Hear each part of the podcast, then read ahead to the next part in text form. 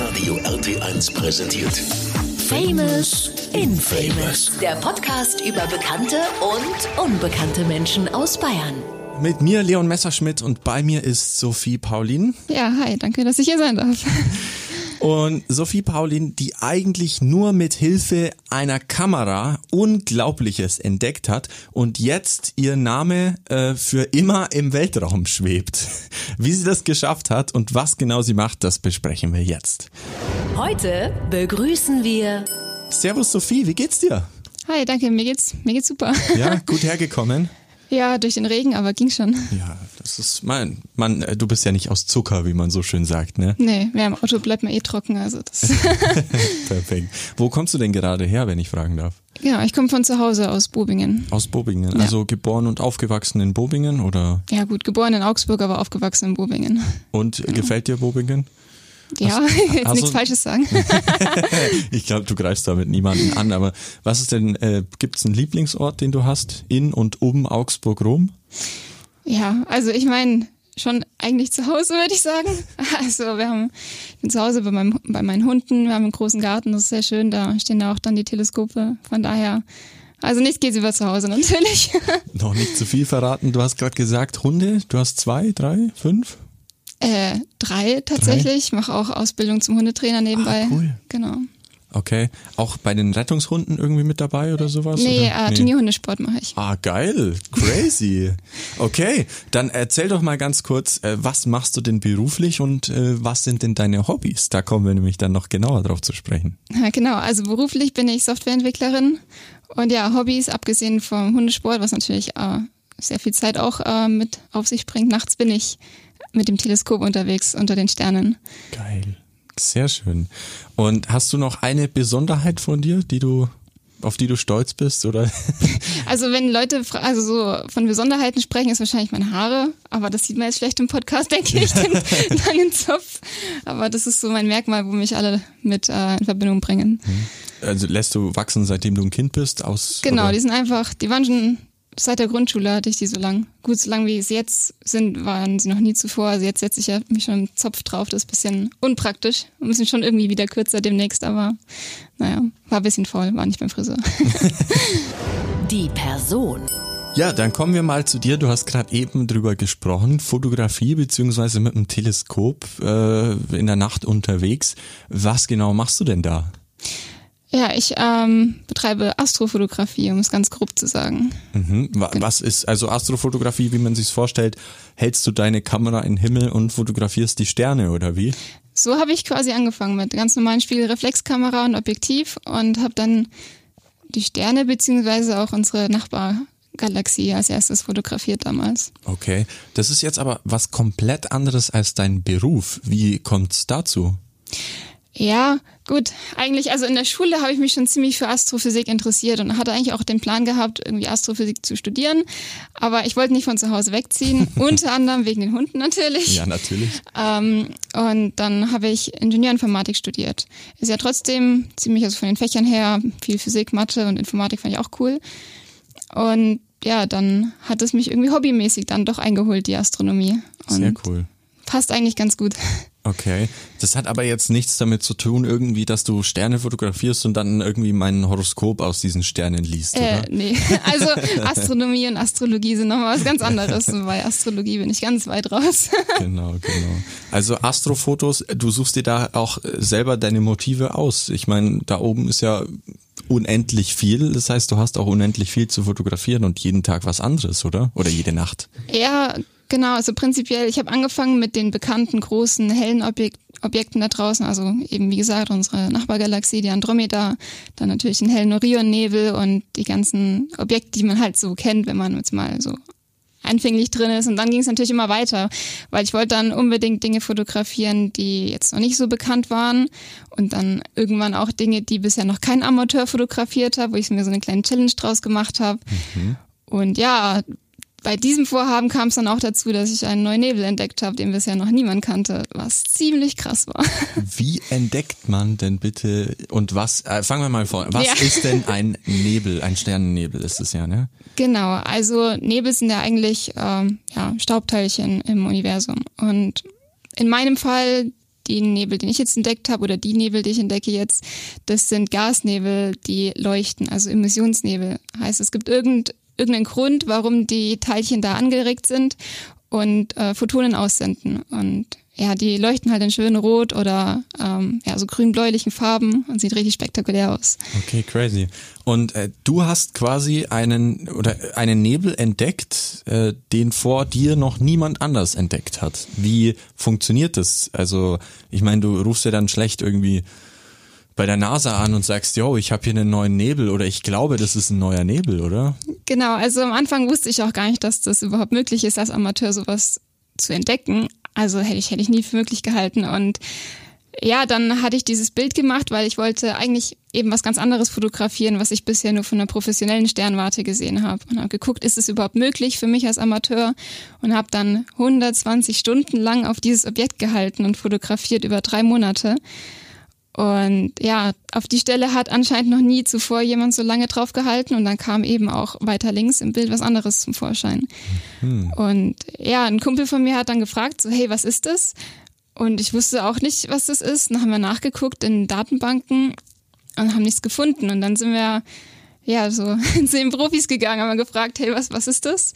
Und tatsächlich war das noch nicht katalogisiert und jetzt ist es eingetragen unter unserem Namen. Also das heißt jetzt Sophie oder wie heißt es? Der heißt Reppau 1, also der Nachname von meinem Kumpel und von mir zusammen. Ach, lustig. Und Nummer 1, weil es von dem Katalog die, ja, der erste ist. Genau. Das heißt, wenn ihr zwei jetzt weiter Sachen findet, dann könnte es Reppau 2, Reppau 3, Reppau 4, Reppau 5? Genau, genau. Also jetzt äh, vor, vor einem Monat habe ich mit einem anderen Kumpel was gefunden, der heißt dann Kinpau 1. genau. Wie, wie cool fühlt sich das an, wenn man jetzt da nach oben schaut und sich denkt, da heißt was nach mir? Also, es ist schon, ich weiß nicht, es ist irgendwie schon ein unbeschreibliches Gefühl. Ja. Es ist so, so für die Ewigkeit, irgendwas, was man sich gar nicht vorstellen kann, ist das jetzt da oben und irgendwie ist es dann immer in Bezug mit mir, solange zumindest die Datenbank existiert und die Menschheit. Das ist schon cool, aber ja, tatsächlich so so wichtig war mir der Name nicht. Ich habe mir auch den an zweiter Stelle und meine Kumpels dann vorne stehen lassen. Weil mir geht es eigentlich jetzt eher darum, also irgendwie, ich finde diese, diese, diesen wissenschaftlichen Aspekt cool, dass man irgendwie als Amateur, also nachdem ich jetzt nicht das studiert habe und nicht damit arbeiten kann, dass ich trotzdem was dazu beitragen kann und so viel wie möglich finden kann. Und ja, da will ich jetzt eben auch weiterarbeiten und einfach Daten zusammensammeln, die den Profis dann hoffentlich was bringen werden. Ja, voll cool. Äh, blöde Frage jetzt, hättest du diesen Nebel auch irgendwie Pfurz nennen können oder so? also wir haben dem, ich, er hat natürlich einen Nickname. Okay. Ich nenne ihn den Knirps, weil er so klein ist. Der erste zumindest, der zweite ist sehr groß, der ist so äh, ein Drittel vom Mond. Der dritte, der gerade unter Review ist, der liegt noch ähm, bei den Profis, dauert immer ein bisschen, bis man die Rückmeldung bekommt. Mhm. Aber ist natürlich klar beim wissenschaftlichen Prozess. Der ist sogar fast so groß wie der Mond. Oha. Ja, also das ist schon heftig, wenn man sich überlegt, das sind so große Objekte, die noch keiner kennt. Ich meine, die leuchten natürlich relativ schwach, aber dennoch, ja, das ist ziemlich cool. Krass. Du hast jetzt auch gesagt, das Ganze hast du natürlich entdeckt, indem du quasi Fotos gemacht hast oder eben mit einem, mit Hilfe eines Teleskops. Ähm, wenn man jetzt oder wenn ich also an ein Teleskop denke, dann denke ich an dieses Teil, das man irgendwie aus, aus 1900 irgendwas kennt, so ein Ding auf drei, äh, so auf so einem Stativ, so ein so ein Rohr und da hältst du deine Kamera hin und machst Bilder oder wie funktioniert das? Nein, so ungefähr, ja, so ist es. Ja? Also ähm, ich habe unterschiedliche Teleskope, ein Linsenteleskop, also quasi ein dickes Fernrohr und ein Spiegelteleskop, was einfach aussieht wie eine große Tube.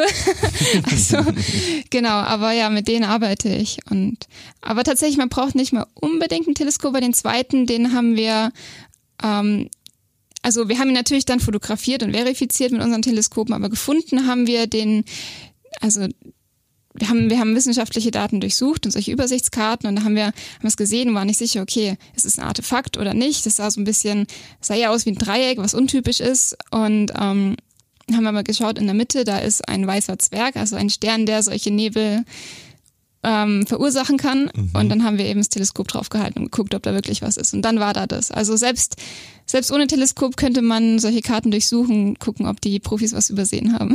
Aha. ja. Also quasi nochmal dem, dem Nachforschen so ein bisschen auch. Genau, genau. Also entweder Zufall, man überlässt es dem Glück oder man sucht eben speziell danach. Okay so Fotokameras kennt man, die Preise sind natürlich, gehen dann auch ins Utopische. Äh, teilweise, wie ist es bei so einem Teleskop, das du jetzt hast? Wie teuer ist sowas? Also angefangen habe ich ja, wie gesagt, mit einer ganz normalen Spiegelreflexkamera mhm. und ähm, einem relativ schnellen Objektiv. Und mehr, mehr war es gar nicht, nur das auf einem Stativ und auf geht's. und habe damit meine ersten Fotos gemacht. Also der Einstieg geht schon recht günstig, würde ich sagen. Mhm. Aber Astrofotografie ist halt sowas, das hat kein Ende nach oben. Also es geht ja bis zum Hubble, bis zum James Webb, da kannst du ja, ja, ja Geld reinstecken. Es hört nicht mehr auf. Ja. Wäre das auch so dein Traum irgendwann in Zukunft, dann an so einem Riesenprojekt mit Hunderten von Forschern zusammenzuarbeiten und Weltraumbilder zu machen?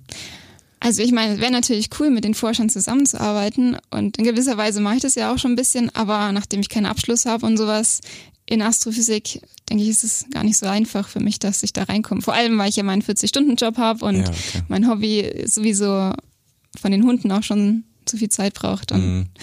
ja, vielleicht ist vielleicht schwierig, aber wenn sich die Möglichkeit ergibt, wäre zumindest richtig, richtig cool. Ja, ich meine, so viele Sachen wie du entdeckst, die die Profis nicht entdeckt haben, ähm, ist vielleicht ein Plätzchen bald frei für dich. Wer weiß. Sehr cool. Und natürlich geht's darum, ganz, ganz viele Bilder zu machen. Wo äh, sieht man die dann oder deine Bilder? Ich meine, jetzt nur auf, auf Instagram hochladen ist wahrscheinlich ein Teil, aber da gibt's ja wirklich so ein professionelles quasi Instagram für äh, ja, genau. Astrobilder, oder? Social Media für Astrofotografen, ja. nennt sich Astrobin. Das ist ganz cool weil da stehen dann die Aufnahmedaten auch dabei und äh, also Kamera, Teleskop, Belichtungszeiten, Datum und die Auflösung ist nicht so komprimiert wie in Instagram. Also mhm. sieht man schon, kann man da, da kann man die Bilder dann in fast voller Auflösung sehen. Okay, also wirklich ein bisschen für Nerds natürlich, man natürlich. muss sich da auskennen, ähm, aber ja. ähm, durchaus interessant. Steht dann da auch quasi dabei, wo du dieses Bild in welche Richtung um wie viel Uhr gemacht hast und so, oder? Damit man ja, genau, ja die Koordinaten vom Bildzentrum stehen mhm. dran, Uhrzeit, meistens auch, da bin ich dann eher zu faul, das einzugeben, das Datum reicht. Aber ja. Vor allem, wenn ich über mehrere Monate fotografiere, dann ist natürlich die Uhrzeit eher irrelevant. Ja, klar, klar. Ja. Aber es ist ja tatsächlich so, dass wenn du jetzt quasi heute oder dich jetzt da drüben auf die Wiese stellst und ein Bild machst, in der Nacht natürlich, wenn es keine Wolken gäbe, äh, und wenn du dich ein halbes Jahr später dahin stellst und ein Bild machst, sind es ja komplett unterschiedliche Bilder, oder? Ja, also ich meine natürlich die, äh, dadurch, dass sich ja die Erde um die Sonne dreht und um sich selber, ähm, ändert sich ja der Nachthimmel. Aber die Objekte da oben ändern sich so gut wie gar nicht. Zumindest das, was ich fotografiere. Wenn man jetzt irgendwie auf Astro Asteroidenjagd geht oder ähnlichem, dann natürlich mhm. äh, sind die am nächsten Tag wo ganz anders. Aber also solche riesengroßen Nebel, die mehrere, also viele, viele Lichtjahre ähm, breit sind, die sehen wahrscheinlich in 100 Jahren immer noch genauso aus. Mhm. Ja, klar, okay. Und dann ist egal, wann ich sie fotografiere. Ja. Du hast vorhin davon gesprochen, du wolltest dann auch was anderes fotografieren als jetzt ein Amateur, in Anführungszeichen. Was ja. sind, oder Amateurbilder äh, quasi, oder äh, wie war es, Amateur-Objekte? Ähm, das heißt, äh, was sind so die 0815 Dinger, die jeder fotografiert? Ja, gut. Ich meine, das klingt jetzt ein bisschen hart, aber ja, wie gesagt, Andromeda-Galaxie ist ja so das große, vor allem, also weil die ist ja auch fünfmal so groß wie der Mond am mhm. Nachthimmel, hängt da einfach eine Galaxie in unserem Himmel rum und man sieht sie eigentlich nicht, außer man ist irgendwie in den Alpen. Dann kann man sie auch mit bloßem Auge sehen, aber auch nur das Zentrum, was dann nochmal viel kleiner ist. Aber das ist auf jeden Fall ziemlich cool zu fotografieren. Und ja, gut, ich kenne jetzt eine ganze Menge an Objekten auf Listen, aber ich weiß nicht, ob die Leute die dann kennen. Aber gibt zum Beispiel den Rosettennebel, die Triangulum-Galaxie, dann den Nordamerika-Nebel, den California-Nebel, lauter so, lauter so Geschichten mit den wildesten Namen. Cool. Und ähm, dein Ziel ist es quasi so viel wie möglich natürlich zu fotografieren. Wo machst du das dann? Machst du das immer nur aus Bobingen oder bist du da auch in der ganzen Welt unterwegs? Also bis, also ich habe angefangen mit der Astrofotografie vor ja fast drei Jahren, ein bisschen weniger als drei Jahren, und habe das natürlich hauptsächlich hier in Bobingen gemacht groß, also der, der ist meist natürlich im Garten. Also das Teleskop war dann, ist ja schon einen Meter groß, das Spiegelteleskop, das kann man nicht einfach so rumtragen. Mhm. Ähm, mit der Kamera und nur dem Objektiv war ich dann schon unterwegs in den Alpen oder so ähnlich. Also, aber hauptsächlich, also die, die größten, die, der Großteil der Bilder ist aus meinem Garten entstanden.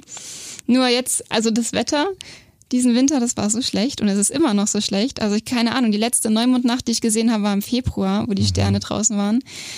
Und naja, ich habe es nicht mehr ausgehalten. Dementsprechend habe ich mein Equipment gepackt und ähm, auch mit einem Kumpel zusammen. Der hat auch den besten Teile von seinem Equipment gepackt. Wir haben die zusammengeschmissen und in Spanien in einer gemieteten Sternwarte aufgestellt. Ah, okay. Und jetzt steuere ich die von zu Hause aus. Ach, geht das einfach so? Ja, also ich meine, über die jetzt zwei Jahre habe ich mir immer mehr Equipment gekauft, um das sowieso ein bisschen zu steuern, weil ja, so auf Dauer, wenn man jeden Tag nachts um drei aufsteht, dann ja, es ist vielleicht nicht ganz so gut für den Schlaf. Deswegen war natürlich der äh, Schritt zur Automatisierung war nicht vermeidbar. Mhm. Nachdem das dann so gut wie komplett automatisiert war, hat es auch genauso gut, als ob ich das mit dem PC im Garten steuere oder mit dem PC in Spanien steuere, war dann kein großer Unterschied mehr.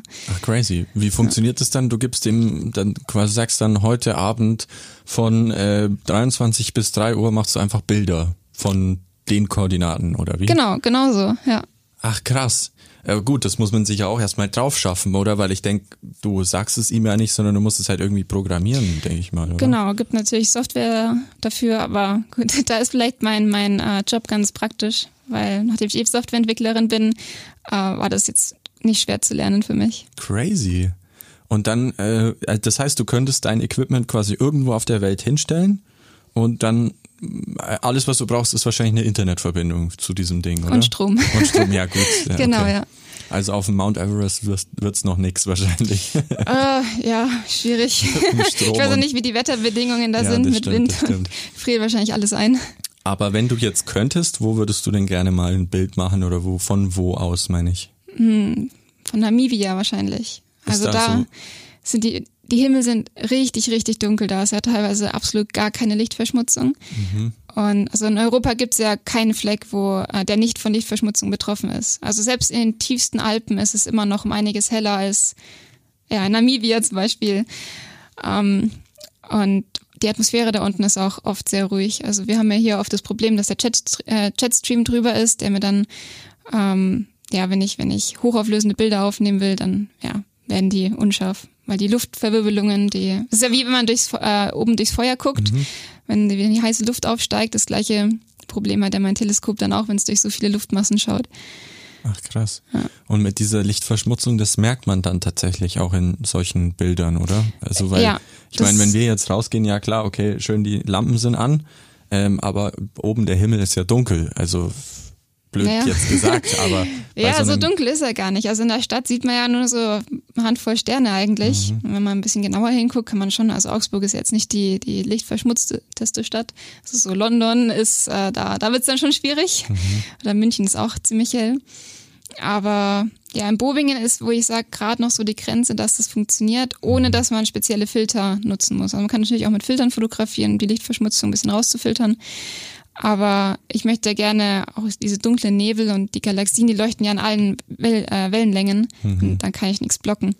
Und also ich habe ja wie gesagt 120 Stunden auf dieses eine Objekt belichtet. Und je mehr Lichtverschmutzung, desto mehr Gesamtbelichtungszeit braucht man, damit man das wieder los wird. Und ja, das ist so gerade an der Grenze, wo ich sage, so okay, drei Monate auf einem Objekt, das geht noch, ansonsten wird viel zu lang. Und wenn man da im Dunkeln ist, dann hat man das halt nach drei, vier Tagen schon, vor allem mit dem Wetter. Also ich muss ja jetzt ewig warten, bis eine gute Nacht kommt und da unten ist halt jede Nacht klar gefühlt. ja, ja. Ja, das ist schon um einiges besser. Aber naja, wenn man es jeden Tag macht, dann wird es vielleicht auch ein bisschen arg anstrengend, weiß ich nicht. Bisher in Spanien ist es noch nicht. Da läuft alles wunderbar und ich bin gespannt aufs nächste, nächste Bild, was rauskommt. Das heißt, ähm, das, das nächste Mal packst du dein Zeug aus Spanien und äh, fährst es nach Namibia, oder? wenn ich genügend Geld hätte dafür. ja. Ja, okay, crazy. Klar, sowas hat man natürlich, äh, an sowas habe ich jetzt überhaupt nicht gedacht. Würde es jetzt quasi, wenn jetzt, keine Ahnung, ganz Deutschland sagen würde, yo, wir schalten jetzt von 0 bis 1 Uhr einfach mal alles Licht ab, wird natürlich nicht funktionieren, aber äh, das würde dann natürlich helfen, oder? Ja, Das wäre ein Traum, aber Ja. ja. Wird wahrscheinlich ein Traum bleiben. Ja, okay, ein paar Sachen müssen natürlich immer anbleiben, aber wir hatten ja jetzt auch durch die Energiekrise öfter, dass die äh, Lichter früher ausgegangen sind oder dass ein Rathaus mal nicht so lange beleuchtet werden muss und so und sowas hat doch dann bestimmt ein bisschen geholfen, oder? Ja, also man sieht tatsächlich den Unterschied. Ich mache ja auch äh, oft solche Timelapses, um anzugucken, wann in der Nacht Wolken kamen und so. Und dann sieht man, dass um 8 Uhr, wenn, wenn die Sonne untergegangen ist, oder jetzt ist, geht sie später unter, aber ist ja wurscht, die ersten drei Stunden bis so 10, 11 sind noch um einiges heller, als es dann um 2 Uhr nachts ist. Mhm, weil Aber- da quasi dann die Straßenbeleuchtung und Co. abgeschaltet Ja, also man merkt, merkt es schon, wenn das abgeschalten wird, aber es ist natürlich, ja, im Vergleich zu einem richtig dunklen Himmel ist es natürlich gar nichts. Es ist trotzdem noch viel zu hell. Ja, logisch, logisch. Wenn du jetzt aus einem Flugzeug, ja gut, das fliegt ja, dann kann man nicht gescheit, ja okay, vergiss es. Ähm, Ich glaube, es gibt sogar ein Teleskop, was mit einem Flugzeug geflogen ist und Bilder gemacht hat. schon, oder? Aber habe ich zumindest mal gelesen. Ich meine, wenn das gut stabilisiert ist, dann wird schon irgendwie gehen, aber Dann braucht man auch wieder extrem viel Geld dafür. ja, ja kann Ja. man es fast gleich ins Weltall schießen, oder? Ja, ja. ähm, dann natürlich die Frage, wie macht man denn tolle Sternbilder oder gute Sternenbilder? Was macht ein gutes Sternenbild für dich zumindest aus? Boah, also ich meine, es gibt so ein paar Grundlagen, ähm, die mir sehr wichtig sind. Also zum einen natürlich scharfe Sterne, dann, dass die Sternfarben auch korrekt sind. Ähm, also wenn man jetzt ganz, ganz äh, billige Linsen verwendet oder so, hat man oft das Problem, dass diese Linse nicht alle Farben gleichzeitig fokussieren kann. Dann hat man pinke Sterne. Ja, solche, solche, also deswegen achte ich auch bei den Teleskopen, die ich kaufe, da, ich will nicht zweimal kaufen, deswegen hole ich mir gleich äh, ein gutes, damit es auch die Sternerbildung und gute Details darstellen kann, genau. Aber ja, ähm, das, das Rauschen muss natürlich auch niedrig sein, damit man das Objekt erkennen kann. Heißt, die Belichtungszeit muss dementsprechend hoch sein, also die gesamte äh, Belichtungszeit dann von dem, von dem Bild. Und ähm, was haben wir noch? Genau, die Farben sollten natürlich auch dann natürlich äh, abgestimmt sein. Ja, keine Gradienten drin. Das ist vor allem, wenn der Mond scheint äh, oder bei viel Lichtverschmutzung das Problem, dass dann die eine Seite vom Bild viel heller ist als die andere. Die muss man natürlich dann auch wieder rausrechnen. Also es sind so viele kleine technische Faktoren, weil das einzige Problem an der Astrofotografie ist, man ist sehr limitiert, was die Kreativität betrifft. Also bei der äh, Tageslichtfotografie, da kann man ja sich die Komposition schön raussuchen, kann ja alle möglichen Winkel ändern und ja, aber das Einzige, was ich bei der Astrofotografie machen kann, ist das Objekt zu zentrieren und die Kamera zu rotieren. Von daher, ja, ist das, wenn, wenn da jemand eine coole neue Komposition findet, ein Objekt irgendwie neu zeigt, das ist immer, immer was Cooles dann, aber. Auf jeden Fall. Ja. Es hört sich auch extrem wissenschaftlich an irgendwie. Also wenn du von Belichtungszeit sprichst, okay, das kennt man vielleicht, ja, aber äh, dann Gradienten und äh, Winkel und keine Ahnung was und Körnung und äh, was auch immer, das äh, wächst man da auch so ein bisschen rein. Also da muss man ja auch viel investieren dann quasi an Zeit, um sich damit halt auseinanderzusetzen, oder? Ja, das stimmt schon. Also ich habe, also mich hat das Hobby ja komplett verschluckt. Ich habe dann jeden Tag, es gab eigentlich keinen Tag, mit dem ich mich nicht mit dem Hobby auseinandergesetzt habe. Und habe immer darüber gelesen, immer Videos geguckt und war dann in, in den Communities beigetreten und habe da gefragt und gelesen und ja, so kommt man dann an das Wissen. Das geht natürlich heutzutage ganz gut, indem man online gut verknüpft ist. Dann findet man schon, was man sucht. Aber ich meine, das ist gut, es fängt ja an mit der normalen Fotografie. Also man kann coole Fotos machen, auch wenn man nicht allzu viel weiß. Ich bin ja gerade selber dabei, einen YouTube-Kanal zu machen, in dem ich die Anfänge, die Grundlagen erkläre, dass auch jeder, der eine Kamera besitzt, einfach rausgehen kann und ein astronomisches Objekt fotografieren kann. Genau, aber es ist, wie gesagt, nach oben, es ist immer nach oben offen irgendwie in der Astrofotografie. Da kann man sich immer mehr ins Detail, äh, im, im Detail verlieren.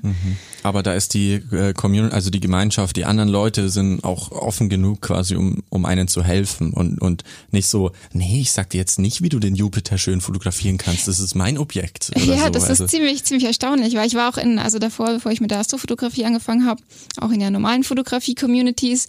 Und dann ist schon, also da haben wir schon irgendwie so ein bisschen gemerkt, dass nicht jeder jetzt seinen Trick rausrücken will, wie er was editiert. Aber bei uns in den Astro-Communities, wenn da jemand was Neues rausfindet, der teilt es gleich mit allen. Hey, guck mal, ich habe hier die, den Algorithmus um, okay, jetzt wird vielleicht ein bisschen wieder technisch, aber genau. Ja, also da, wir haben auch ähm, in der deutschen Community, wo ich drin bin, da treffen wir uns jeden Dienstag und irgendjemand stellt immer was Neues vor, was er rausgefunden hat. Und also da ist gar nicht, da wird extrem viel geholfen, was mir auch viel geholfen hat, um das, an das Wissen ranzukommen. Ja, weil ihr grundsätzlich habt ja alle das gleiche Ziel, einfach ähm, viel zu entdecken und, und, und schöne Bilder zu machen, oder? Ja, gut, hauptsächlich schöne Bilder machen für die meisten. Also das Entdecken sind nur so ein paar absolute Nerds irgendwie. Weil, ja, ich meine, es ist schon, wenn man jetzt drei Monate lang nur auf ein Objekt hält, das, da muss man schon sehr große Motivation für haben. Weil naja, so hast du ja jetzt auch, ich habe ja selbst die Spanien-Sternwarte jetzt, aber fotografiert trotzdem jetzt seit einem Monat nur dieses eine Objekt und habe halt derweil jetzt eigentlich gar nichts zum Zeigen, keine neuen Bilder und ja, das ist halt schon da. keine Ahnung, warum ich das mache, aber irgendwie finde ich es cool. ist es dann vielleicht auch schon mal passiert oder ähm, dass du wirklich einen Monat oder drei Monate investierst auf ein Objekt und am Ende hast du dann festgestellt, Mist, ich habe eine Sache falsch eingestellt, es ist alles hinüber? Also so wild war es noch nicht. Ich habe vor eineinhalb Jahren im Sommer mit meinem, als ich das Teleskop noch relativ neu habe, habe ich natürlich viele Fehler gemacht. Mhm. Aber der größte Fehler hatte auch gar nichts mit dem Teleskop zu tun, sondern bin ich nachts um drei Uhr aufgewacht, weil ähm, mein Speicher war voll und ich konnte keine Bilder mehr aufnehmen. Dann bin ich rausgelaufen an den Rechner, aber war so im Halbschlaf oh und habe den falschen Ordner gelöscht, wo oh alle meine Aufnahmen drauf waren, die halt direkt vom die waren noch nicht zwischengespeichert, weil ich halt die immer auf dem Laptop habe und erst wenn ich sie bearbeite, dann kommen sie halt auf dem, äh, dann speichere ich sie nochmal, dass ich sie als Backup habe.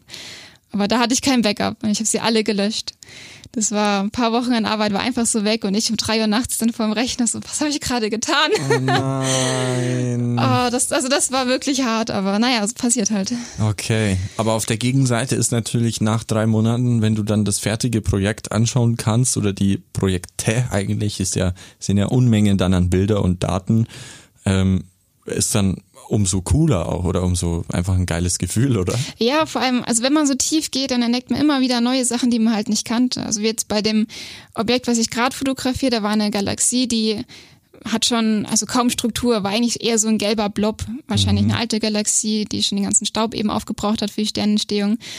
Und da dachte ich, okay, die ist langweilig, die ist nichts los, aber sie hat halt gerade noch so in meinen Bildausschnitt gepasst. Und dann hatte ich jetzt ähm, da 20 Stunden unter dem dunklen Himmel draufgehalten. Mhm.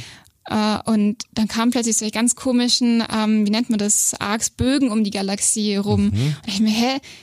Da habe ich natürlich direkt nachgucken müssen, ob es es gibt. Ich habe ein Foto gefunden, die es auch zeigt. Aber das war das ist dann natürlich sowas, was meine Neugier halt richtig weckt. Und dann denke ich mir, okay, dann muss ich halt noch mal dreimal so viel Belichtungszeit draufhalten, mhm. damit ich die auch schön ab, äh, abbilden kann. Weil das, das erwartet man dann nicht von so einem Objekt, dass dann, dass es dann so groß ist mit den Bögen und da so viel dahinter steckt. Und das finde ich schon sehr faszinierend. Ja, sehr cool. Vor allem, wie ja eingangs schon gesagt, das, das Ding da oben ist ja unendlich. Also dieses Weltall, dieser Weltraum, ja. ja. Und äh, dann entdeckt man halt einfach mal neue Sachen oder halt nicht entdeckt, sondern halt sieht dann auch ganz andere Sachen, die man eigentlich erwartet hätte, so wie ja, jetzt in dem Fall. Genau, also das finde ich unfassbar spannend. Also man denkt so, also das Hauptobjekt war die Galaxie M101, ist auch schon von äh, Astrofotografen sehr viel entdeckt, äh, fotografiert. Und dann denkst du, okay, du hast, du hast Bilder von der schon tausendmal gesehen und plötzlich hast du trotzdem was Neues auf deinem eigenen Bild, was was irgendwie, wo du, wo du noch nie von äh, was wusstest. Mhm. War schon cool. Ja, voll cool. Vor allem, wenn es dann nicht so viele andere Bilder davon gibt, macht es das ja umso außergewöhnlicher eigentlich, ja. Ja, ich meine, bestimmt wissen die Profis da schon, was da abgeht, aber ja, ja für mich ist halt ziemlich cool, genau. Trotzdem, sehr cool. Du hast es vorhin ja ganz kurz äh, schon mal angerissen. Dein Ziel ist es jetzt quasi so viel wie möglich auch zu entdecken oder und schöne Bilder zu machen, oder? Ja, genau. Also ich, das, das Entdeckerfieber, das hat mir schon ziemlich gepackt. Und äh, ja, mal schauen, was es da in Zukunft noch gibt. Also jetzt sind wir ja schon gerade bei äh, Objekt Nummer drei. Mhm. Und je mehr man darüber lernt, desto mehr fällt einem dann auch auf und findet man wahrscheinlich sogar noch mehr. Also weil da oben ist ja, wie gesagt, es ist es ist so viel da oben schon entdeckt, aber trotzdem noch so viel unentdeckt und so viel große Sachen. Es ist einfach nur, es ist unvorstellbar. Mhm, auf jeden Fall. Ja wenn du da jetzt so nach oben schaust, du bist natürlich auf der Suche, wäre so der Traum, einen neuen Planeten zu entdecken oder geht sowas überhaupt noch? Keine Ahnung. Also das kann ich mit meinem Equipment, glaube ich, nicht machen. Okay. Mein Equipment hat halt den Vorteil im Vergleich zu den Profis, weswegen die Nebel auch noch nicht entdeckt worden sind, dass es ähm, ja relativ große große Fläche noch vom Himmel aufnimmt. So mehrere Grad passen da schon noch rein. Ich glaube drei drei bis fünf Grad ist so der Ausschnitt von meinen äh, Teleskopen. Und das heißt, deswegen finde ich auch so viele große Objekte, weil ja, die halt genauso von der Größe da reinpassen. Aber der Vorteil, den ich habe, ist, ich kann drei Monate einfach auf ein Objekt halten und ja, mich, mich stoppt ja keiner davon. Mhm. Bei den Profis ist es ja so, die müssen, die haben ja ihre Zeiten, wo sie eine äh, Observation, eine Beobachtung machen können. Und ja, müssen die ja anmelden und dann muss das ja natürlich äh, erlaubt werden und alle anderen wollen ja auch vielleicht äh, Zeit auf dem Teleskop haben.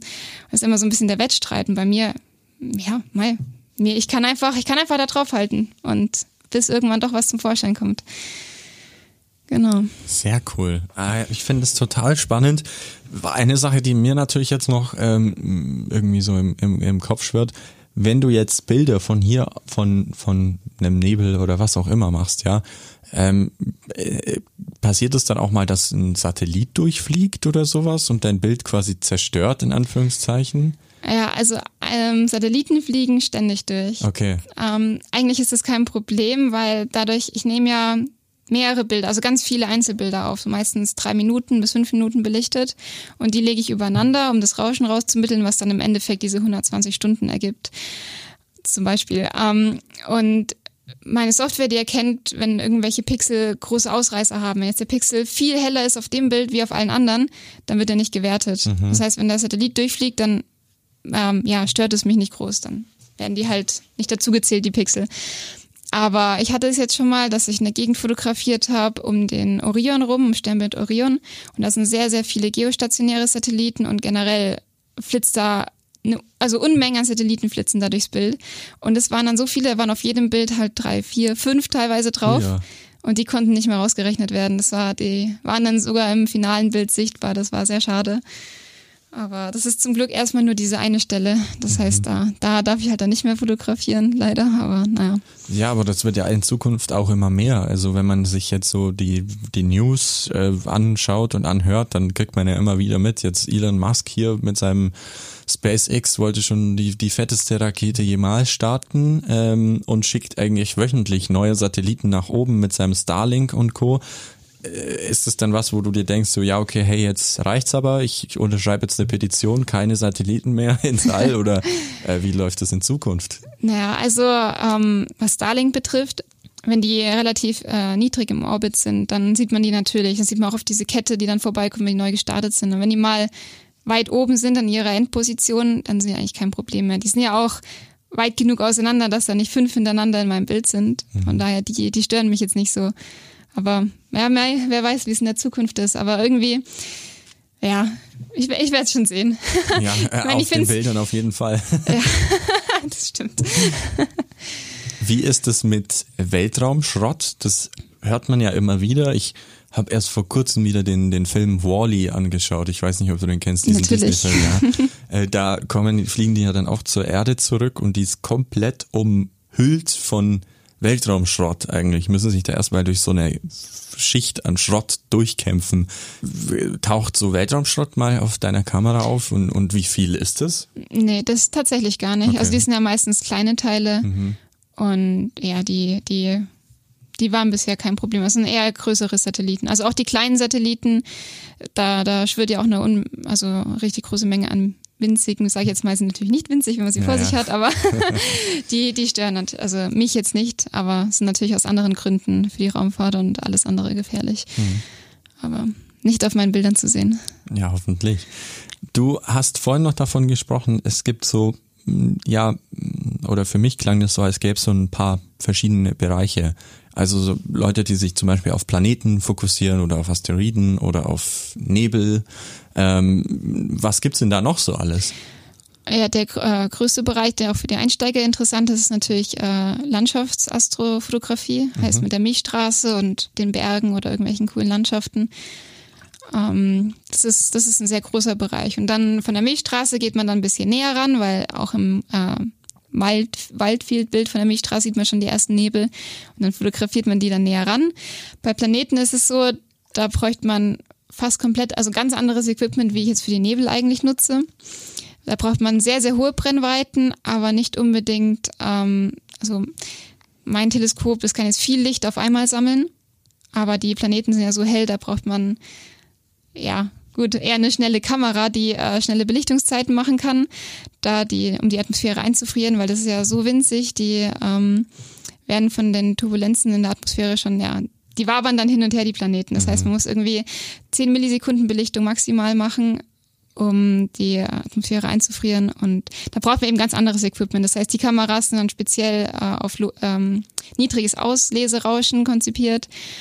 Und meine Kameras, ähm, ja, sind eher so konzipiert, dass sie äh, ganz viele, also viel Dynamic Range quasi besitzen. Das heißt, Okay. dass sie die Sterne, dass die Sterne nicht komplett ausgebrannt sind, die Helligkeiten im Bild und so, weil die dunklen Objekte auch noch drauf sind in Vorhaben. Und ja, also es sind, es sind viele Unterschiede. Das heißt, für, für Planeten eher ähm, ja, hohe Brennweiten. Bei mir sind es niedrige Brennweiten. Eigentlich 600 Millimeter ist ja fast ein normales äh, Wildtierobjektiv. Und das ist mit dem, mit 600 Millimeter fotografiere ich ja in Spanien gerade. Dementsprechend. Sehr da cool. sieht man keinen Planeten. Der heiße Stuhl. Ganz einfach, fangen wir mal ganz locker lässig an. Eher Popcorn oder ähm, Chips? Chips. Okay, und auch mit Dip? Und wenn ja, welcher? äh, ohne Dip. Ohne Dip, also einfach so. Ja, Paprika-Chips, Erdnussflips, so Standard halt. Dann äh, natürlich hast du ganz, ganz viel mit den Sternen zu tun, deswegen ist die Frage unvermeidbar. Star Wars oder Star Trek? Ah, ja, tatsächlich glaube ich Star Wars. Ja, bei Star Wars bin ich halt irgendwie mehr drin. Star Mhm. Trek war, glaube ich, habe ich mal als Kind mal geguckt. Das ist schon sehr lange her. Dementsprechend, vielleicht wäre es mal Zeit, es wieder zu, also nachzuholen. Oh ja, da, das ist aber, glaube ich, eine Monsteraufgabe, so viel Zeug und Serien und Folgen und Filme, wie es davon gibt. Das ist, da wirst du, glaube ich, Na gut, Star Wars können wir jetzt auch nicht mehr nachholen, Ja, so viel wie es da gibt. das stimmt. Gummibärchen, süß oder äh, also süß oder sauer? Süß. Salzig wollte ich schon sagen, aber salzige Gummibärchen gibt's glaube ich noch nicht. Welches ist denn dein Lieblingsbild, das du gemacht hast und warum? Boah, das ist eine richtig fiese Frage. Mhm. Also, ich meine, das Bild, wo ich wahrscheinlich am meisten stolz drauf bin, ist natürlich das mit meiner ersten neuen Entdeckung. Aber mein Lieblingsbild gerade, das kann ich so gar nicht sagen. Oder dein Lieblingsmotiv, das du aktuell hast? Also, ich finde generell äh, Galaxien auch sehr spannend und deswegen fotografiere ich die ja auch. Aber den neuen Nebel, den ich jetzt eingereicht habe, ich glaube, wenn ich davon mal ein cooles Bild habe, dann ist es sicherlich der, weil der, der sieht richtig, richtig cool aus. Das ist, das ist so eine große, ähm, ich weiß jetzt gar nicht, wie ich das am besten beschreiben soll, dass es nicht so kompliziert klingt, aber es ist, es sind solche Filamente, die viel auch blau und rot leuchten und im Hintergrund sind angeleuchtete ähm, Staubwolken, die zum Teil blau dann reflektieren und auch braun leuchten und davor ist noch ein Sternhaufen. Also das, das ist eine richtig, richtig coole Gegend. Aber ich weiß noch nicht genau, wie sie aussieht, weil ich habe noch nicht genügend Daten dafür, dass ich ein richtiges Bild habe. Okay, das heißt, du bist immer weiter dran. Naja, das ist leider, leider ist es äh, in Richtung Orion unterwegs, dieses Objekt, und der ist jetzt verschwindet hinterm Horizont und kommt erst im Oktober wieder. Ah, okay. Das heißt, ich muss bis Oktober warten, bis ich das Bild fertig machen kann. Hm, und dann hoffentlich mit gutem Wetter oder mindestens zumindest. Ja, ich hoffe, dass dieses schlechte Wetter hier mal aufhört. Das ist furchtbar gerade. Also ich meine, so schlimm ist es vielleicht nicht für andere, weil es war ja viel Sonne, Wolke gemixt, aber für mich bringt es das halt nicht. Solange Mhm. Wolken da sind, kann ich nichts machen. Ja, klar. Wir gehen nochmal zurück zum Weltall oder im sind ja immer noch äh, im Weltraum. Ähm, glaubst du an Aliens? Oh, das ist eine ganz fiese Frage. also, naja. Also da mit, dem Fermi, Fer, Fermi-Paradoxon und allem, was es da gibt, das eigentlich, eigentlich sagt man ja, es kann gar nicht sein, dass es keine Aliens gibt, weil das Weltall ja so groß ist und warum sollten wir die einzigen sein, wo es geklappt hat? Andererseits, wenn es so viele, also wenn wenn es die Möglichkeit gäbe, wieso haben wir noch von keinem gehört? Aber natürlich sind die ist das Weltall auch so riesig und ja, so, so wahrscheinlich das Leben äh, entsteht, ist es ja auch gar nicht. Es müssen ja, extrem viele Faktoren zusammenkommen. Und dann ist auch selbst in der Milchstraße ja nicht wirklich, also nicht viele Optionen, dass da Leben entsteht, aber nachdem, wenn ich, wenn ich auf so ein Bild gucke und ich sehe allein in meinem Bild irgendwie 200 Galaxien und es ist nur so ein Mini-Ausschnitt und das ist ja nicht mal alles, was ich sehe, dahinter kommt ja noch mehr und mehr und mehr, dann wie können wir die Einzigen sein? Also, ja. Okay, also äh, noch keine eindeutige Antwort. Nee, natürlich nicht. Dann kommen wir mal wieder auf die Erde zurück. Ähm, auf welches Konzert beziehungsweise welchen Künstler würdest du gerne ähm, sehen? Ähm, also ich äh, höre ja sehr gerne Filmmusik und Instrumentalmusik und mein Freund hat mir jetzt eine ähm, Karte geschenkt für Two Steps from Hell heißt der, den habe ich früher sehr viel gehört und ja, da freue ich mich sehr drauf. Ja, diese, das ist sehr cool, sehr cool. Äh, ich fand ja auch mh, Hans Zimmer mit seinem Dune zum Beispiel sehr, sehr spannend. Ja. Also Hans Zimmer hat ja auch, oder John Williams mit Star Wars natürlich, die machen natürlich super geile Musik.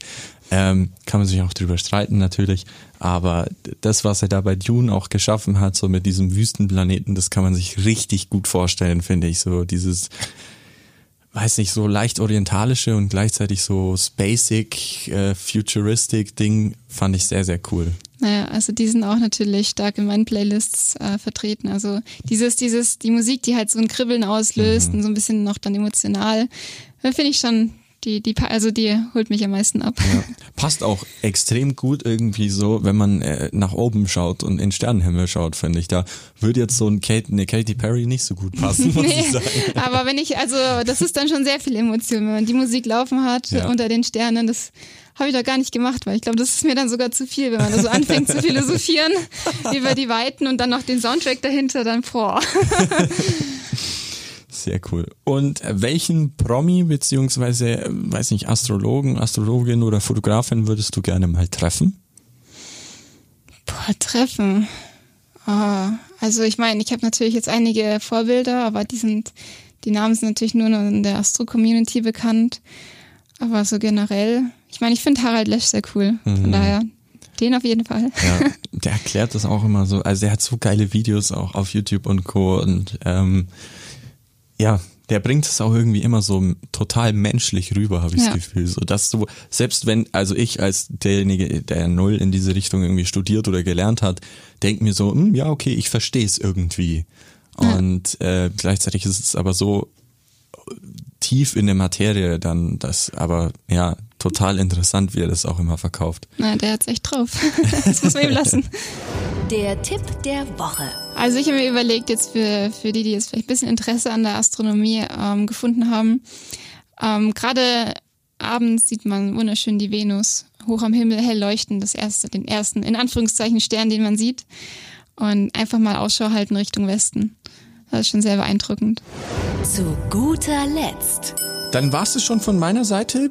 Wie geht's denn bei dir jetzt dann die nächsten Wochen weiter? Du hast dein Projekt in Spanien natürlich noch weiter laufen, aber ansonsten? Bei mir das nächste große, was äh, ansteht, ist tatsächlich äh, werde ich mehr in die Planetenfotografie auch einsteigen und habe mir ein, schon letztes Jahr im September ein neues Teleskop bestellt, aber das ist sehr, sehr groß und wird auch äh, extra angefertigt. Dementsprechend ist es immer noch nicht fertig. Oha. Aber es soll jetzt nächsten Monat endlich soweit sein und dann kann ich es abholen. Und da freue ich mich natürlich schon riesig drauf. Und ja, dann geht's nochmal in die ganz andere, in den ganz anderen Bereich mit Planeten und sehr äh, detaillierten Bildern von sehr hellen Objekten. Sehr cool. Wer jetzt natürlich Lust bekommen hat, deine Arbeit äh, oder deine Arbeiten, deine Bilder mal anzuschauen, gibt's da außer äh, Astrobin, gibt's da noch eine Möglichkeit? Also man kann zum einen eben auf meinem Instagram, das ist auch auf meiner Webseite verlinkt, äh, lechfeldfotografie.de und nachdem das ja relativ lokal ist, ich habe gerade in Bobingen im Rathaus eine Ausstellung von meinen Bildern. Also einfach mal vorbeikommen und durch den ersten und zweiten Stock auch schlendern, dann würde man schon einiges erkennen können von Universum und weiteren. Was es alles aus Bobingen zu sehen gibt, quasi. Ja, genau. Famous Infamous. Der Hitradio RT1 Podcast über bekannte und unbekannte Menschen aus Bayern. Und die Geschichten dahinter. Alle Folgen zum Nachhören auf rt1.de und überall, wo es Podcasts gibt.